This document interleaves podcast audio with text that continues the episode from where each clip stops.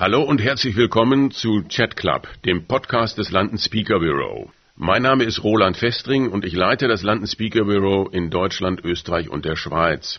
Das London Speaker Bureau zählt zu den international führenden Referentenagenturen mit 20 Büros weltweit. In unserem Podcast möchten wir Ihnen unsere Referenten, Redner, Moderatoren in einem persönlichen Gespräch vorstellen. Weitere Informationen zu den einzelnen Persönlichkeiten finden Sie auf unserer Website. Zum Beispiel finden Sie dort Rednerprofile oder auch Videos. Wenn Ihnen dieser Podcast gefällt, können Sie ihn auch abonnieren. Das geht zum Beispiel bei Spotify. Weitere Informationen dazu finden Sie auch bei uns auf der Website unter londonspeakerbureau.de slash podcast. Ich treffe heute in Goslar Sigmar Gabriel, den früheren Bundesaußenminister und SPD-Vorsitzenden. Hallo, Herr Gabriel. Grüß Sie, Herr Festring. Herr Gabriel, ich brauche Sie nicht lange vorzustellen. Die meisten unserer Zuhörer kennen Sie. Sie haben im, im Jahr 2019 Ihr letztes politisches Mandat aufgegeben, Ihr Bundestagsmandat. Wie profitieren Sie persönlich von der neu gewonnenen Freiheit? also erstmal ist es so, wenn man, weiß ich nicht, annähernd, ich war ja 30 Jahre im Parlament und noch ein bisschen länger politisch aktiv. Das ist ein bisschen so, wie viele Menschen das kennen, wenn sie nach einer langen Berufstätigkeit in Rente gehen. Irgendwie weiß man, der Tag kommt und hinterher fehlt einem doch irgendwas. Also es braucht schon ein bisschen Umstellung. Auf der anderen Seite ähm, diesen wahnsinnigen Termindruck nicht mehr zu haben, nicht mehr jeden Tag in der Öffentlichkeit zu stehen, auch nicht mehr zu jedem Quatsch was sagen zu müssen. Äh, das ist schon eine große Befreiung.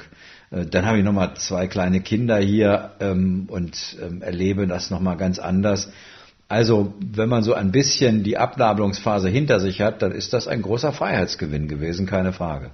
So, und wie, wie konkret nutzen Sie das? Also Sie erwähnen Ihre beiden Töchter, die haben auch wirklich mehr vom Papa jetzt.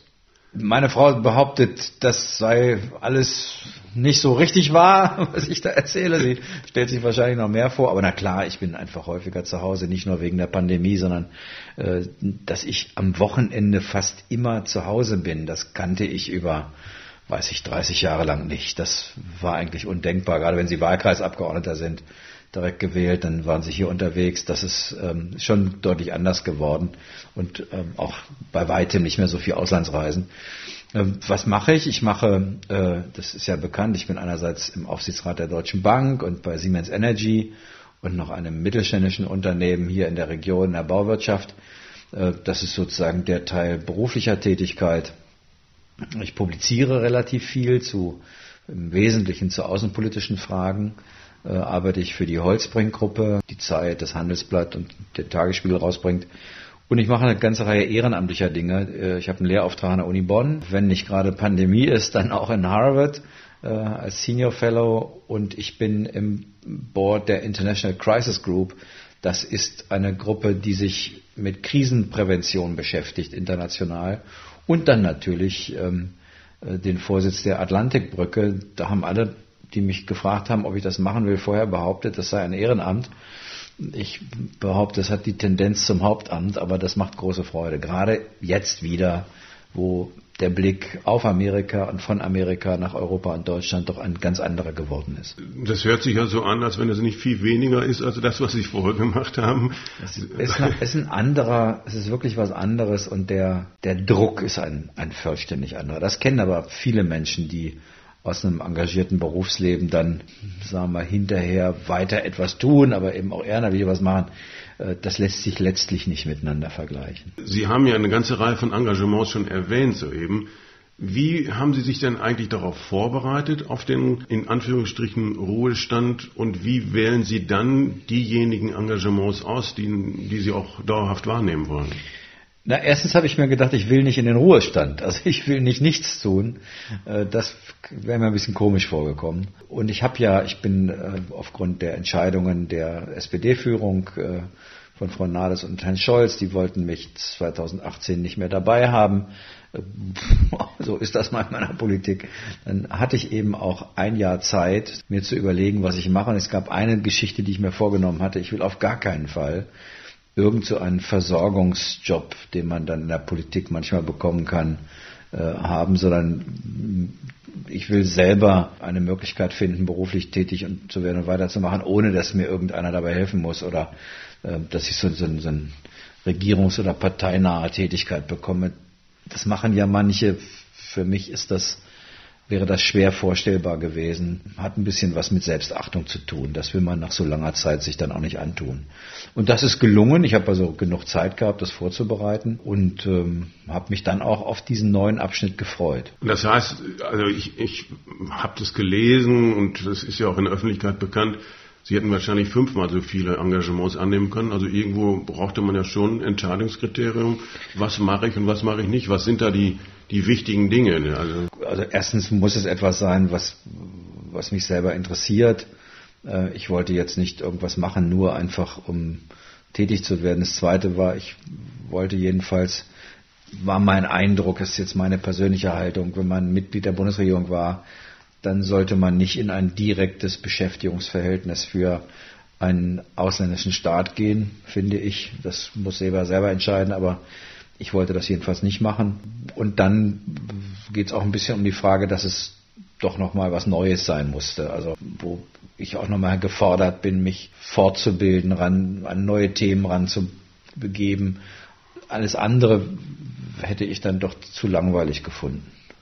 Also Deutsche Bank als großes Geldhaus, das ist ja. Boah, da geht's ja um mehr. Also das, das, äh, das Thema Deutsche Bank hat mich interessiert, weil ich erstens der Überzeugung bin, dass ein Land wie Deutschland eine solche internationale Bank braucht. Das ist das einzige internationale Institut, das wir haben. Äh, für 80 Millionen Volk, die stärkste Volkswirtschaft Europas, keine international aufgestellte Bank zu haben, das fände ich schon ein bisschen komisch. Gleichzeitig ist die Deutsche Bank eben hat so ziemlich alles gemacht, worüber man die Hände über dem Kopf zusammenschlagen kann. Und es gibt einen, seit ein paar Jahren einen neuen Vorstandsvorsitzenden, Herrn Sewing, ein, wie ich finde, down to earth, der eben diese Bank drehen will. Äh, nicht nur wirtschaftlich wieder auf Erfolgskurs bringen, sondern sie vor allen Dingen auch ähm, wieder verankern will äh, in Deutschland, in Europa äh, und vor allen Dingen dafür sorgen will, dass vieles, was da sich getan hat, eben in Zukunft nicht mehr möglich ist. Und dabei mitzuhelfen, das fand ich, fand ich eine gute Idee. Ich glaube, ich hätte es ohne Herrn Sewing kennengelernt zu haben nicht gemacht. Also das heißt aber, die, äh, also die Deutsche Bank als als großes Institut, die natürlich auch in der Öffentlichkeit steht und auch immer wieder, Sie haben es gerade selber gesagt, mit verschiedenen Skandälchen, Skandalen auch schon äh, Furore gemacht hat. Das bringt dann auch von Ihren ehemaligen Weggefährten, Weggefährten durchaus Reaktionen mit sich, dass sie dann sagen, ja. jetzt geht er dahin. Ist das, wie ordnen Sie das ein? Ist das eher Neid oder ist das eher, ja, oder was ist das? Ich will Ihnen da kein Wort in den Mund legen. Ach, das, das kann ich, vermag ich auch nicht zu beurteilen, da wird manches eine Rolle spielen. Ich finde es ein bisschen komisch, dass so die Haltung existiert, ein Sozialdemokrat darf sich nicht in der Wirtschaft engagieren. Das finde ich deshalb komisch, weil wenn man der SPD unterstellt, dass sie sich um das Wohl von Menschen Gedanken macht, dann ist die Voraussetzung dafür, dass wir ein wirtschaftlich erfolgreiches Land sind. Also erstmal muss man das Geld verdienen, bevor man es fair und gerecht und sinnvoll verteilen kann. Und dazu gehört auch in einer Weltwirtschaft, wie wir sie haben, ein sozusagen ein möglichst starker Fußabdruck in, im Finanzbereich und dann mitzuhelfen, das, das kann man als Aufsichtsratsmitglied bei weitem nicht alleine, aber jedenfalls mit diejenigen zu unterstützen, die äh, der Deutschen Bank wieder einen Kurs geben wollen, der dem Verfassungsauftrag für Unternehmen in Deutschland gerecht wird, nämlich zugleich dem Wohle der Allgemeinheit zu dienen. Das finde ich aller Ehren wert. Äh, abseits der Tatsache darf in solchen Aufsichtsgremien eben auch die Hälfte Arbeitnehmervertreter sitzen, an die darf man vielleicht auch nochmal denken. Ich finde manches da, sagen wir, eher seltsam, was da öffentlich gesagt wird. Ähm, wahrscheinlich wäre es ein viel geringerer Aufreger, wenn ich bei der CDU oder FDP wäre, wenn die Grünen heute in jeder Lobbyinstitution der Energiewirtschaft die Spitzenpositionen besetzen, dann regt das offensichtlich auch keinen auf. Aber bei einem Sozi ist das immer was Besonderes. Gut, dann nehme ich es mal als Auszeichnung. Da gab es aber noch ein anderes Engagement, was auch durch die Presse ging und wohl dann äh, aus allen Seiten sozusagen über sie äh, Hohn und Spott und Häme ausgeschüttet wurde, weil sie ursprünglich in Tönnies oder die Fleischindustrie vor einigen Jahren massiv angegangen waren und haben gesagt, da muss aufgeräumt werden und dann waren sie irgendwann selber auch mit Herrn Tönnies sozusagen in einem China-Projekt verbandelt. Also das in der Tat 2015 habe ich, obwohl ich dafür gar nicht zuständig war als Wirtschaftsminister, es wäre eigentlich die Zuständigkeit des Sozialministeriums gewesen. Dort wollte sich darum aber keiner kümmern. Habe ich mit der deutschen Fleischindustrie, das ist wahrlich mehr als das Unternehmen Tönnies, über die Frage verhandelt, wie man eigentlich die, die Arbeits- und Beschäftigungs- und Wohnbedingungen der Beschäftigten dort verbessern kann. Da gab es skandalöse Zustände. Und ähm, ich habe das Unternehmen Tönnies als ein Unternehmen kennengelernt, das damals am einfachsten zu bewegen war, äh, die Verhältnisse zu verbessern. Es war damals undenkbar, Werkverträge zu verbieten, was heute ja in der Politik debattiert wird. Nicht nur hätte die, hat die CDU damals so etwas strikt abgelehnt, sondern auch in der Sozialdemokratie, im Sozialministerium wollte man an das Thema nicht ran. Aber wir haben vieles andere mit der Fleischwirtschaft damals verabreden können, vom Branchenmindestlohn über die Umstellung aller Werksverträge auf deutsches Arbeitsrecht. Und da muss ich eben sagen, war Tönnies wahrlich das progressivste Unternehmen. Äh, von daher habe ich ihn gar nicht als problematisch in Erinnerung. Und dann ist er jetzt vor, naja, ist auch schon ein halbes Jahr her mal gekommen und hatte Probleme mit Export von den Teilen in der Fleischwirtschaft, die in Deutschland, weil wir so wohlhabend sind, nicht mehr gegessen werden. Äh, die exportiert er nach Asien, vor allem nach China. Das, äh, ich komme noch aus einer Zeit, in der ich den Fleischerladen noch kenne, in dem dort auch Schweinepfoten lagen. Die wurden damals in Deutschland noch gekauft und manches andere mehr. Heute sind wir so wohlhabend, dass wir am liebsten nur Filet haben wollen. Äh, und er verkauft den Rest dorthin, wo sowas bis heute dann manchmal sogar als Delikatesse gilt. Und dazu gehörte China. Und er hatte Exportprobleme mit China. Und da hat er mich gefragt, ob ich ihm helfen kann, diesen irrsinnige, diese irrsinnige Aufregung ähm, hat erstens was natürlich damit zu tun gehabt, dass bei Tönnies es einen schweren Ausbruch von Corona gab. Den gab es allerdings weltweit in der Fleischindustrie, weil die Temperaturen äh, dort offensichtlich so sind, dass das Virus das super findet. Ähm, und dann fand ich das ehrlich gesagt eine komische Debatte. Das ist ein Unternehmen, das beschäftigt äh, 20.000 Leute äh, und die Deutschen werden noch lernen müssen, dass sich, man muss vielleicht sagen, leider Politik und Handel wieder mehr miteinander verbinden. Das liegt daran, dass die protektionistischen Maßnahmen der Welt leider zunehmen. Und wenn die Deutschen nicht aktive und ehemals aktive Politiker mit einspannen um die Exportbedingungen unserer Wirtschaft so gut wie möglich zu gestalten, dann werden Sie schnell merken, dass andere Länder auch in unserer unmittelbaren Nachbarschaft solche Hemmungen nicht kennen. Also der, der eine Punkt ist ja, dass das, da gibt es eine gute Erklärung für. Das andere ist, also Sie sind ja dann ständig auch irgendwelchen Anfeindungen ausgesetzt. Auch in, in der politischen Karriere gehört das ja fast zum Alltagsgeschäft. Wie gehen Sie damit um? Also da braucht man da irgendwie entweder ein dickes Fell oder man braucht, keine Ahnung, was braucht man, dass man da einen Umgang mitfindet? Weil das ist ja tagtäglich, wenn Sie die Tür verlassen, morgens aus dem Haus gehen, dann stehen im Zweifel schon die Reporter vor der Tür, weil irgendeiner was ausgegraben hat und jemand Tönnies, äh, da haben ja alle Partei, also parteiübergreifend ist man sie da angegangen. Gleichzeitig, gleichzeitig galt er in der Corona-Krise als systemrelevant. Also das ist schon, also es gibt auch eine Menge Unehrlichkeit in solchen Diskussionen. Äh, der ist relativ marktbeherrschend, das heißt, und die Regale in den Kaufhäusern wären ziemlich leer. Und man hat ihm ja auch relativ schnell, wenn ich das richtig gesehen habe, wieder die Produktionserlaubnis gegeben, weil sonst die Landwirte nicht gewusst hätten, wohin mit ihren Schweinen und Rindern. Also manches in der Diskussion darf man auch nicht zu sehr an sich ranlassen, weil die Unehrlichkeit der Debatte doch äh, offensichtlich ist. Aber wenn Sie jetzt generell fragen, ich vermute, dass es vielleicht einer der Gründe ist, warum Menschen heute, insbesondere junge Menschen, seltener in die Politik gehen, als das der Fall war, als ich da mal angefangen habe. Ähm, dass Medien kritisch mit Politikern umgehen, das ist deren Aufgabe. Aber sagen wir mal, die Ruppigkeit, ähm, auch die, der Zynismus und die Verachtung haben doch enorm zugenommen über die Jahre. Und es ist einfach einfach eine, eine Schlagzeile zu erzeugen, indem sie jeden Politiker erstmal unterstellen, er sei äh, Lobbyist oder, oder würde nicht die Interessen seiner Wähler im Blick haben. Das ist die einfachste Möglichkeit, einen Artikel zu produzieren. Dazu kommen die sozialen Netzwerke, in denen ja Beleidigungen irgendwie zum guten Ton gehören zu scheinen. Jetzt gibt es zwei Möglichkeiten. Entweder Sie haben über die Zeit in der Politik gelernt, das nicht alles direkt an sich ranzulassen. Oder sie haben ein Ego, das sie das nicht interessiert. Äh, ich muss oh, zugeben, ist das beides. Ja, ich muss, ne, nee, nee, also heute ist das für mich kein Thema mehr. Aber das ist schon so, dass äh, man sich über die Zeit ein, ein dickes Fell angewöhnen muss, sonst ist das einfach eine, gucken Sie, wenn Sie Kinder haben, Sie wollen ja nicht, dass Ihre eigenen Kinder auf den Wahnsinn angesprochen werden, der da manchmal in der Zeitung zu lesen ist. Oder wenn Leute versuchen mit, das haben wir auch erlebt, dass wir geheiratet haben, dann mit äh, so einer, einer Drohne oder war glaube ich ein Leichtmetallflugzeug über dem Ort zu kreisen um von oben Fotos zu machen, um sie danach im Boulevard zu veröffentlichen. Oder der öffentlich-rechtliche Rundfunk äh, bei äh, einer Hochzeitsfeier stundenlang vor der Tür steht, um die Braut, also ich, wir haben ja gerade eine Debatte über Gebührenerhöhung, da hätte ich mir gewünscht, es hätte ein paar weniger Gebühren gegeben, damit so ein Unfug unterbleibt.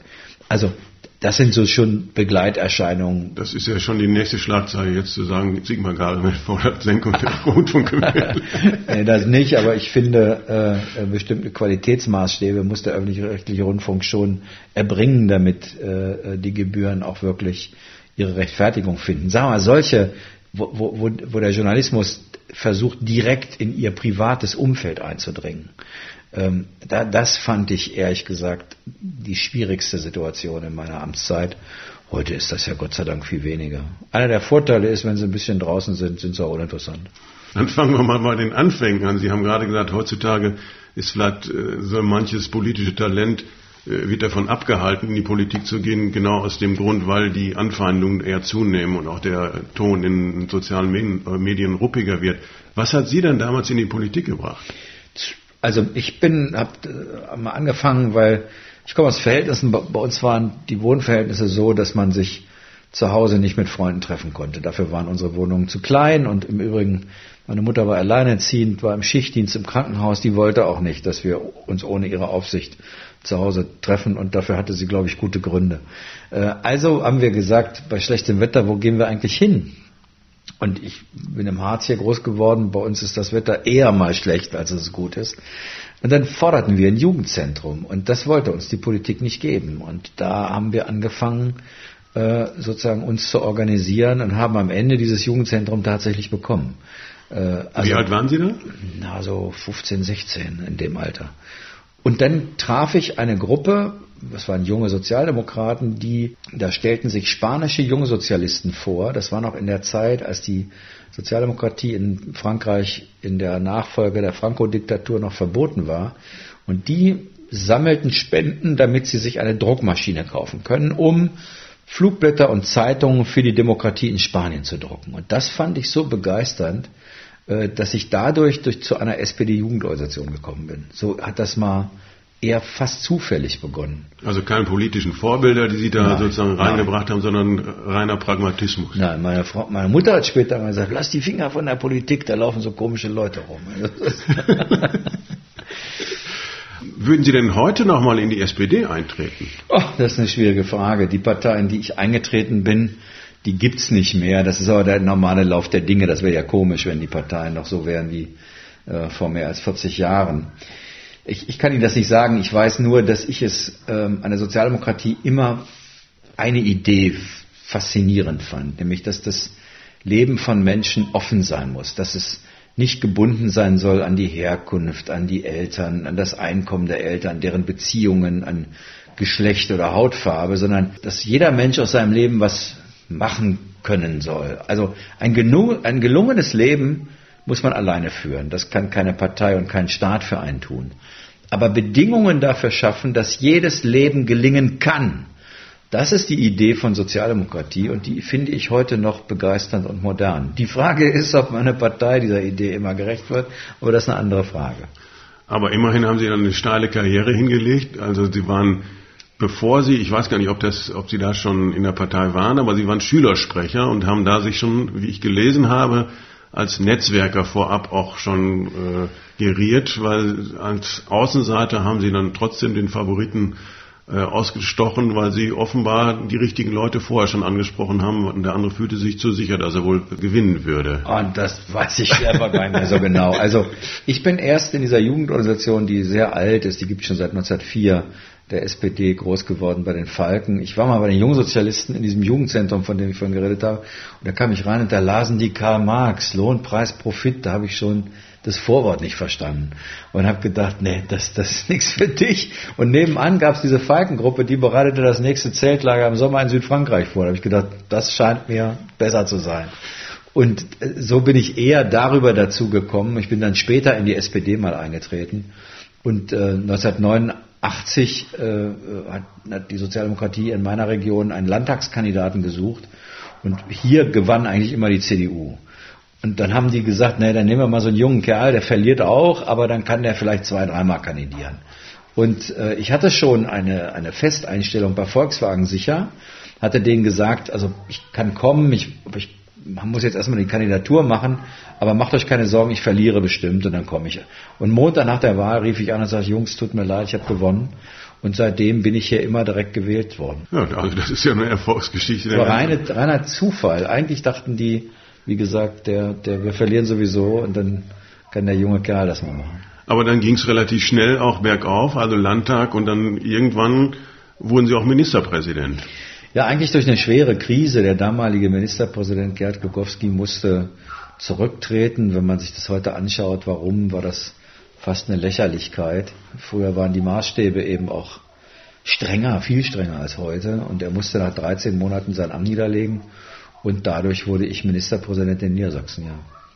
Und haben dann aber die Wahl anschließend verloren gegen Christian Wulff. Ja, Gerd Schröder sagt immer, ich hätte dem Grunde nach wegen ihm verloren und der Höhe nach wegen mir selber. Ich fand, fand das einen guten Kompromiss.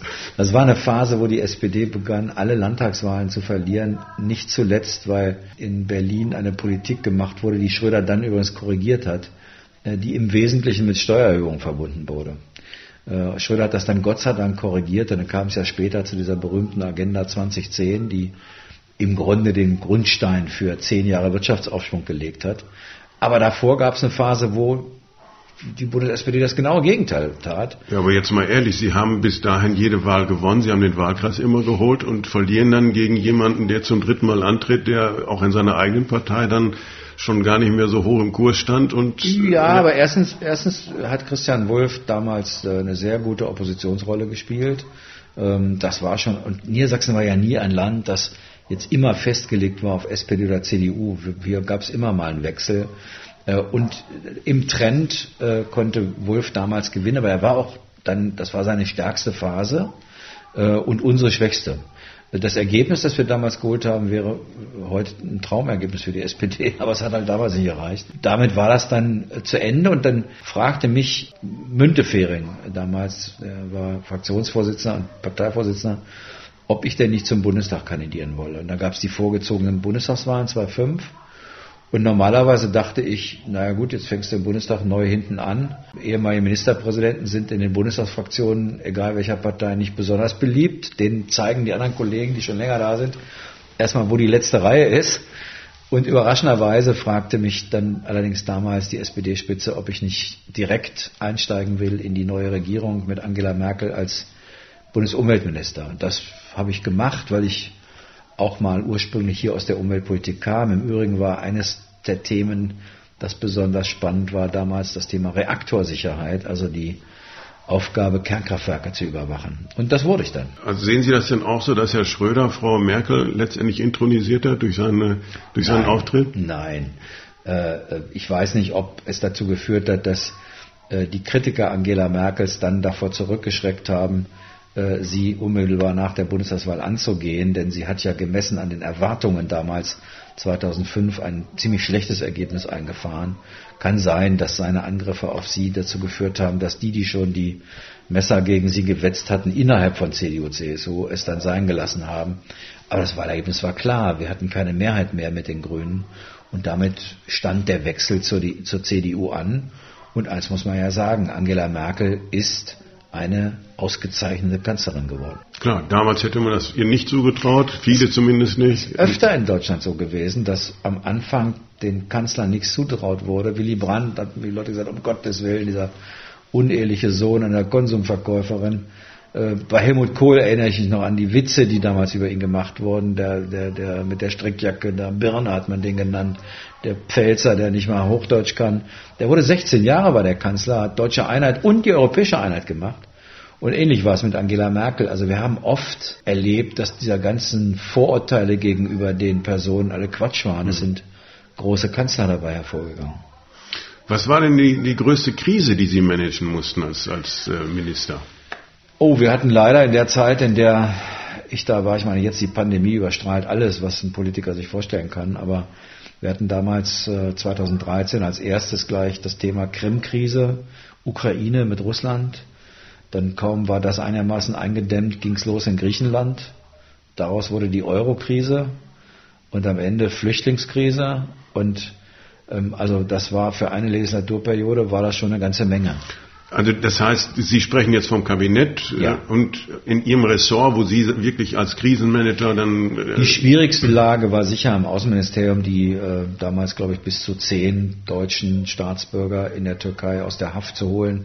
Bekannt ist ja am Ende nur Dennis Yücel gewesen, aber es waren deutlich mehr. Das war eine ganz schwierige, da war ich auch stolz darauf, dass ich das hingekriegt habe.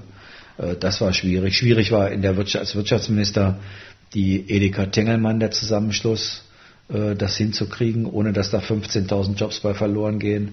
Also es gab schon, schon auch schwierige Situationen in den Ämtern. Und also man kann jetzt gar nicht so richtig sagen, was ist die schwierigste überhaupt gewesen? Nein, aber ich meine, klar war für alle die herausforderndste Situation war 2015, als eben Hunderttausende von Flüchtlingen in Richtung Europa und Deutschland aufgebrochen sind.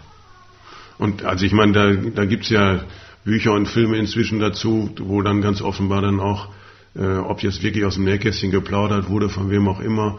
Aber da gab es ja sehr unterschiedliche Strömungen.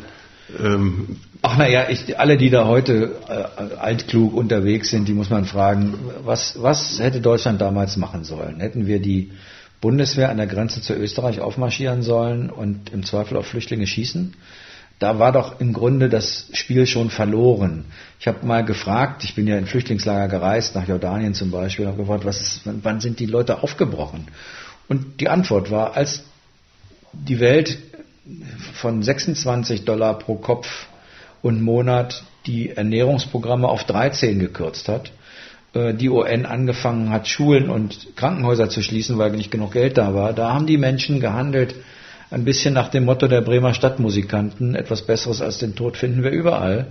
Und ab da, wie wollen Sie einen solchen gewaltigen Strom von Flüchtlingen am Ende aufhalten? Und jetzt muss man auch eins sagen, wir haben damals rund eine Million nach Deutschland bekommen. Wir sind 80 Millionen. Ich habe, wenn ich Veranstaltungen hatte, immer gesagt, jetzt stellt euch vor, wir sind hier ungefähr 200 Leute, wenn wir diese 80 Millionen in Deutschland, diese, diese eine Million in unter 80 Millionen verteilen, dann säßen hier im Saal anderthalb bis zwei Flüchtlinge. Ist das jetzt die Gefahr der Überfremdung? Das eigentliche Problem ist doch, schaffen wir es, dass die mitten unter uns leben oder schaffen wir das nicht und bilden wieder so eine Ghettoisierung, so Parallelgesellschaften. Das ist doch die eigentliche Gefahr. Und mein Konflikt mit meiner Partei war damals, dass die SPD immer dachte, man müsse nur die richtige Haltung haben und dann würde alles schon gut gehen. Ich habe war der festen Überzeugung, Haltung alleine reicht nicht, sondern wir werden ein sehr, sehr großes und langes Programm brauchen, um einerseits die Menschen, die aus Gegenden kamen, wo man wenig von Deutschland wusste, wo die Voraussetzungen hier zu leben ganz schlecht sind, äh, die hier integrieren muss und gleichzeitig den Deutschen aber zeigen, dass ihre Bedürfnisse nicht vergessen werden. Und das Letzte haben wir, glaube ich, zu wenig getan in der Zeit. Und als Sie die Leute als Pakt bezeichnet haben, die dagegen, also gegen die Politik demonstriert und zum Teil ja auch massiv. Nee, nee, die wollten ein Ausländerheim anstecken. Da geht es nicht um gegen Politik demonstrieren. Das waren Leute, die bereit waren, mit Gewalt gegen Flüchtlingsunterkünfte vorzugehen. Und ehrlich gesagt, äh, das war noch das Freundlichste, was mir dazu eingefallen ist. Es geht nicht um Demonstranten oder so. Wir haben, ich habe damals in Heidenau, wo das war, mit den Bürgern, die auch nicht besonders begeistert waren über das Flüchtlingslager, auch Diskussionen geführt. Das ging auch. Wenn Menschen andere Meinung haben, ist alles gut und das, das muss man auch hinnehmen. Aber wer zur Gewalt greift in diesem Land, dem muss man auch eine Grenze setzen. Herr Gabriel, ähm, was viele Zuhörer wahrscheinlich gar nicht wissen, aber Sie waren zumindest in Jugendzeiten begeisterter Tänzer. Wann machen Sie das nächste Tanzturnier? Dazu müssen erstmal wieder Bälle zugelassen werden und dann wird meine Frau schon dafür sorgen, dass wir da hingehen. Das heißt, Sie sind immer noch aktiv? Wenn ich dazu genötigt werde. Das sagt Sigmar Gabriel. Vielen Dank, Herr Gabriel, für Ihre Zeit. Äh, Sie haben vielleicht, die Zuhörer haben vielleicht schon gehört, im Hintergrund ist es ein bisschen lauter geworden. Die Kinder von, die beiden Töchter von Herrn Gabriel haben da ein bisschen Party gemacht. Also vielen Dank, Herr Gabriel, für das Gespräch. In der kommenden Ausgabe spreche ich mit Albrecht von Lucke. Er ist Journalist und Chefredakteur der Blätter für deutsche und internationale Politik. Unter anderem wird er seine Einschätzung zur politischen Lage in Deutschland und Europa abgeben. Falls Ihnen die heutige Episode gefallen hat und Sie die nächste mit Albrecht von Lucke nicht verpassen wollen, können Sie diesen Podcast abonnieren. Das geht überall dort, wo es Podcasts gibt, zum Beispiel bei Google Podcast, Spotify, Deezer oder bei Ihrer Lieblingsplattform. Für jegliche Anmerkungen, Anregungen, neue Ideen schreiben Sie noch bitte eine Mail an podcast at londonspeakerbureau.de. Mein Name ist Roland Festring und wir können uns in zwei Wochen in diesem Podcast wieder hören. Bleiben Sie gesund. Bis dahin. Tschüss.